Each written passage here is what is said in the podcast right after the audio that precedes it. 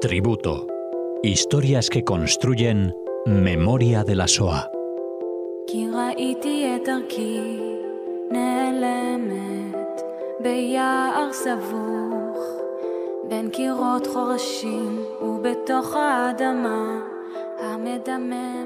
Un nuevo encuentro con Cecilia Levit. Hola Cecilia. Hola Raquel. Y un nuevo nombre, una nueva persona a, recuperar, a, tener en nuestra, a mantener en nuestra memoria. ¿De quién nos hablas hoy, Cecilia? Bueno, hoy voy a hablar de Peter Gins y para mí es una figura muy, muy especial. Yo siempre digo que Peter es parte de mí y, voy a, contar cómo conocí la historia de Peter y me tengo que ir hasta el año 2003. Y voy a contar una breve historia em, porque para mí fue realmente significativa. En el 2003, el, el transbordador eh, Columbia de la NASA se dirige a una misión especial y con él van siete tripulantes, entre ellos uno israelí, que es Ilan Ramón. Yo trabajaba en el colegio, en el Iben Gavirol, y para nosotros fue una noticia muy importante porque era el primer astronauta israelí que eh, eh, viajaba, digamos, con la NASA y nosotros seguíamos muy de cerca. Em, inclusive el profesor de física seguía en directo em, los informes que la tripulación enviaba pero desgraciadamente el primero de febrero del 2003, 15 minutos antes de tocar tierra, se desintegra este transbordador y con ello mueren sus siete tripulantes. A partir de ahí, eh, la televisión en general, los telediarios van eh, comentando, sacando las noticias, la historia de cada uno de estos tripulantes. Sobre todo, nosotros hicimos mucho hincapié en Ilan Ramón. Ilan Ramón cuenta en un vídeo cuáles son los objetos que él quiere llevar al espacio. Y dentro de esos objetos, él muestra varios que son muy interesantes, pero uno de ellos es un dibujo de un niño de la Shoah. Y este dibujo se llama Paisaje Lunar y es un dibujo de un niño llamado Peter Gins. Los padres de Ilan Ramón, ambos habían sido sobrevivientes de la Shoah. Pero hasta aquí, bueno, podemos decir que cuál es la conexión eh, con la historia que yo quiero contar. Cuando la televisión eh, difunde estas noticias, un ciudadano de Praga se conecta con el Museo Yad Vashem para decir que en su casa, que él había comprado hace muchísimos años, había unos papeles, unos diarios que él creía que eran los diarios de este niño, de Peter Gins. Efectivamente, em, la hermana de Peter, Eva, Eva Gins, em, se pone en contacto con este ciudadano y bueno, rápidamente em, la emoción, por supuesto, ¿no? De, sentir que lo tenía a su hermano nuevamente, va a decidir editar el diario de Peter Gims. Y entonces en el 2004 la editorial Acantilado va a sacar este diario, es el diario de Praga, diario de Peter Gims, que a partir de allí este diario ya estuvo en mis manos. Y desde ahí tanto Peter como el diario, sinceramente, son parte de mí.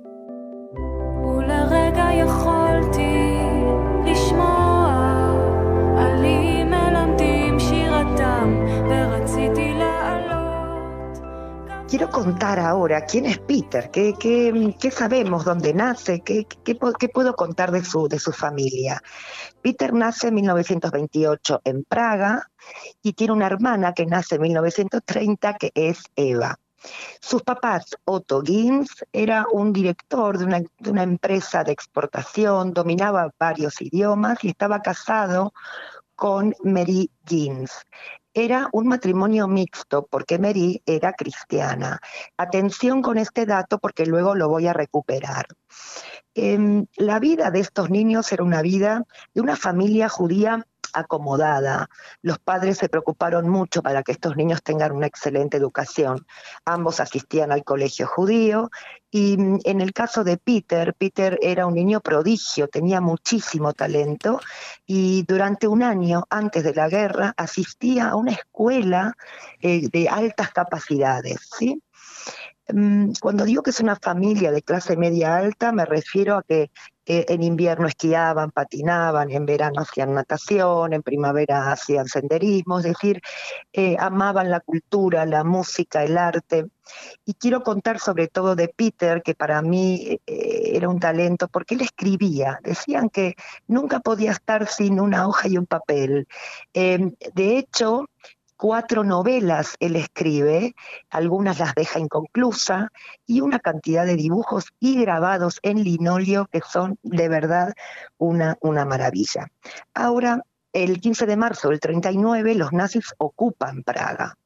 Cuando ocupan Praga van a dar lugar al protectorado de Bohemia y Moravia. Y Praga es parte de este, digamos, de, esta, de este límite, con lo cual Praga va a quedar bajo el Reich alemán.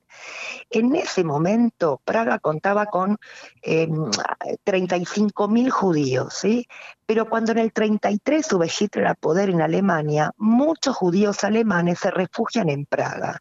Y entonces vamos a llegar a una población de 56.000 judíos y más adelante de 93.000 judíos.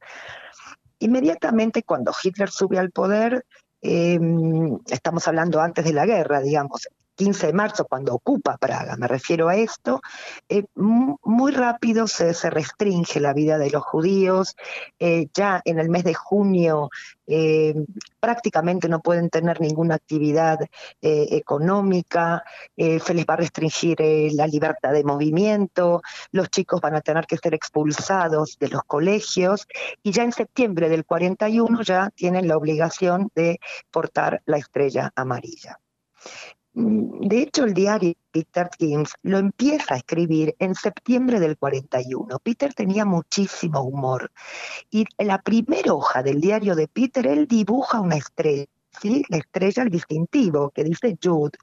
Y él dice así, camino al colegio conté 69 sheriffs. Mamá más tarde contó más de 100. Este humor que él tiene para decir que esas estrellas lo remitían a la estrella de un sheriff, ¿verdad? Quiero retomar el tema del matrimonio mixto. Ya en el 35, con las leyes de Nuremberg, hay una ley, que es la ley de, protección y de sangre alemana, donde estaban prohibidos los matrimonios mixtos. Pero como ellos se habían casado antes, le, le otorgan a Otto, al papá de Peter, un permiso para permanecer con su esposa.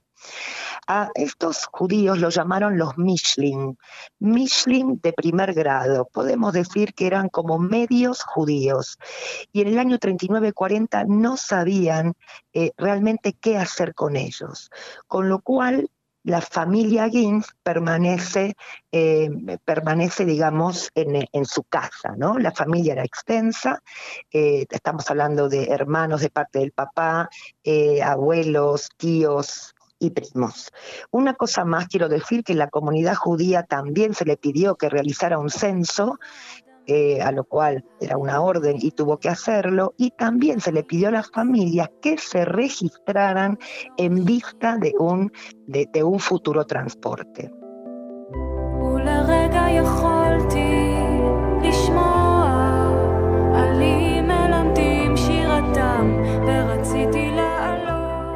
Mamá no te asustes, me ha tocado el transporte. Mamá está destrozada, empezó a llorar. No sabía qué hacer. Yo la consolaba.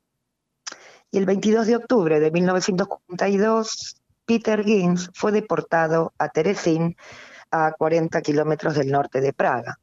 Eh, la mayoría de los judíos de, Praga fueron deportados a Terezín, este gueto y campo también de concentración, donde se alojaron muchísimos intelectuales judíos, músicos, artistas, em, pintores, eh, escritores.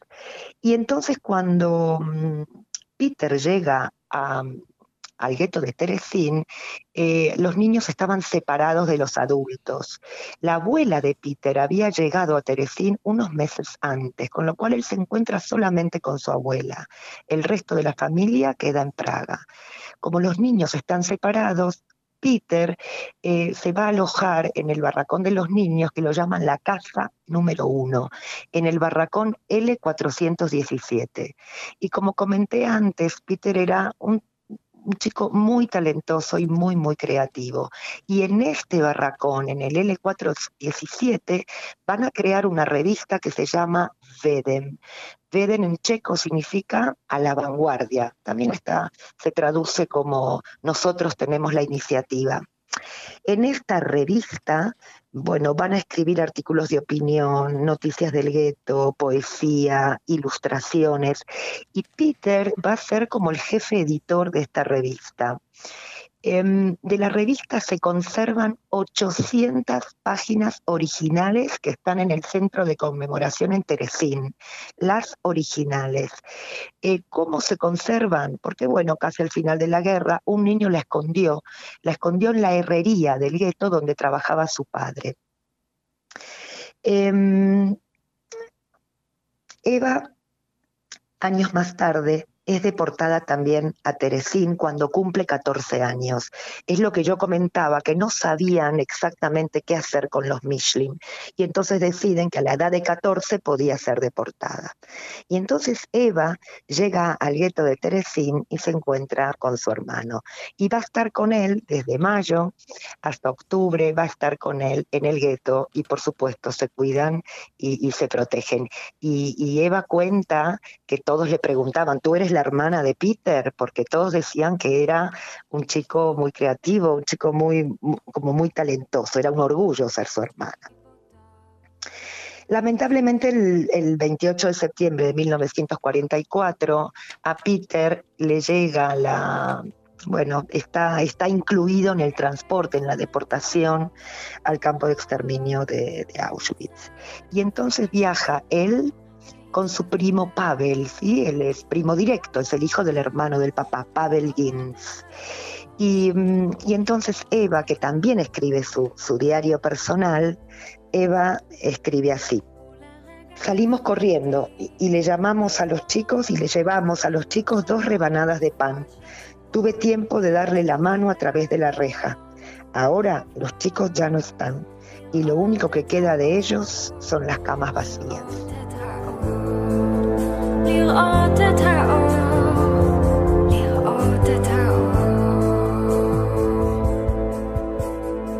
¿Quién más fue deportado de la familia al gueto de Teresín? He dicho Eva, el papá Otto también fue deportado casi al final de la guerra, en 1945.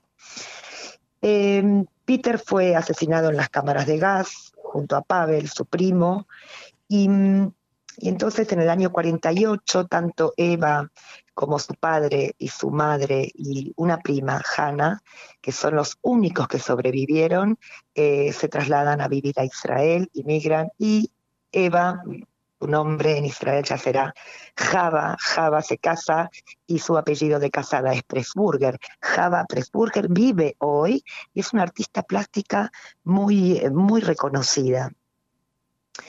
Yo, mm, como dije al principio, que Peter vive en mí, ¿no? Es alguien como que no me abandona y yo tampoco lo abandono a él, en el sentido de que todos mis alumnos conocen a Peter, tenemos unidades didácticas y y muchas, eh, muchos, muchos terrenos para abordar, ¿no? Su vida antes de la guerra, durante eh, y después. Mira una frase que él dice que me parece interesantísima, que dice, lo que resulta ahora totalmente corriente hubiera sido motivo de escándalo en una época normal. Fíjate eh, qué, qué, manera de expresarse. Y yo para terminar, Raquel, eh, quería contar un cuento, porque eh, un cuento de él, ¿no? Que él escribe, y ese se llama Las aventuras de Ferda, ¿no? Y mm, no lo voy a leer, sino que lo voy a contar o lo voy a como a resumir, ¿vale? Y entonces trata de que un niño va caminando, va paseando por el campo junto con su papá. Y en ese paseo se encuentran con un globo rojo muy, muy grande. Y entonces Ferda corre para poder alcanzarlo y sujetarlo. Y lo sujeta, lo alcanza, pero intenta hacer mucha fuerza para que no se le escape, pero el globo se va y Ferda cae a la tierra. Y cuando cae a la tierra, la tierra se parte en dos. Y entonces Ferda cae en, en una especie de gruta. Y entonces descubre que es un escondite de armas secretas de los alemanes. Y entonces Ferda avisa a las autoridades checas acerca de este escondite. Por lo tanto, Ferda se convierte en un héroe. Y entonces este es mi tributo para Peter Gins, que para mí es mi héroe, sobre todo para mí es una figura inspiradora y yo creo que nos debe servirnos porque él ha plantado cara al odio y al prejuicio. Este es mi tributo, Raquel, este es mi tributo y mi homenaje para Peter Gins. Al que nos unimos porque también eh, antes, si ya conocían la figura de Peter o ahora, compartiendo lo que nos ha contado eh, Cecilia Levitt, pues también va a formar parte de nosotros. Muchas gracias, Cecilia. Un abrazo, Raquel.